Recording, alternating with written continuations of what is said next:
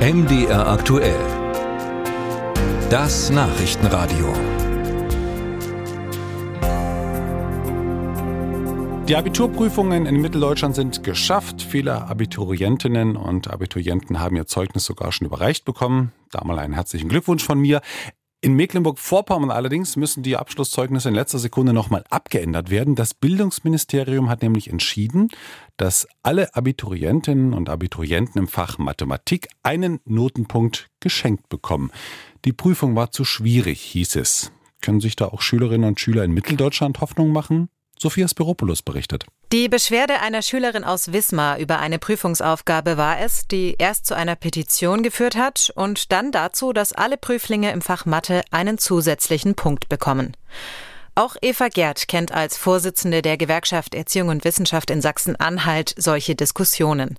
An zwei Jahrgänge könne sie sich erinnern, in denen es die Forderung gab, die Prüfungsergebnisse im Mathe-Abi nach oben zu korrigieren.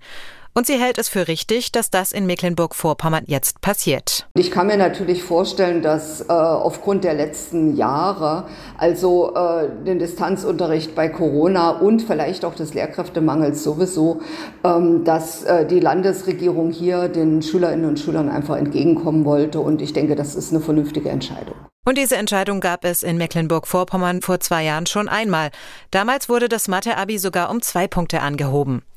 Sollte es das in Ihrem Bundesland irgendwann einmal geben, dann wäre das aber eine Ausnahmeerscheinung, schätzt Gerd.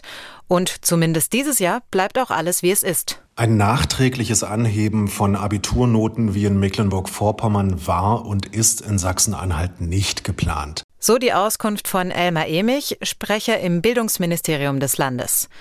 Dabei ist Sachsen-Anhalt das Land in Mitteldeutschland, in dem man eine solche Initiative am ehesten erwarten könnte. Denn hier sind vergangenes Jahr verhältnismäßig viele Prüflinge durchs Abitur gefallen. Fünf Prozent, drittletzter Platz im Ländervergleich. Mehr waren es nur in Brandenburg und Mecklenburg-Vorpommern. Sachsen liegt genau im Mittelfeld, Thüringen auf Platz eins. So sieht man dort auch keinen Grund, Abiturnoten nachträglich zu verbessern. Das schreiben die zuständigen Ministerien der beiden Länder MDR aktuell. In Thüringen sind die Zeugnisse weitestgehend verteilt, heißt es in der Mail und weiter. Eine nachträgliche Anpassung ist in Thüringen in diesem Jahr in keiner Weise auch nur am Horizont irgendeiner Debatte gewesen. Das Thüringer Abitur ist reibungslos und weitestgehend beschwerdefrei verlaufen, auch in Mathe. Und die Bildungsministerin in Mecklenburg-Vorpommern erntet auch Kritik für ihre Entscheidung. Durch den geschenkten Punkt sei das dortige Mathe-Abi nicht mehr mit dem im Rest Deutschlands vergleichbar, so die Meinung des Deutschen Lehrerverbandes.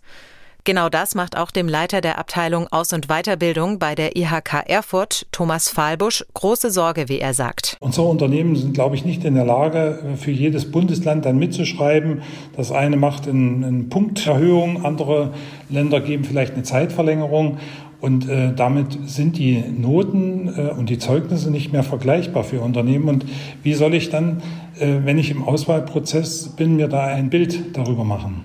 Dass es keine einheitlichen Prüfungsaufgaben gibt, okay, geschenkt. Aber zumindest das Niveau sollte schon einheitlich sein, damit man von gleichen Standards ausgeht. Wenn man im Nachgang an diesen Standards herumschraube, sei keine Gleichbehandlung mehr möglich.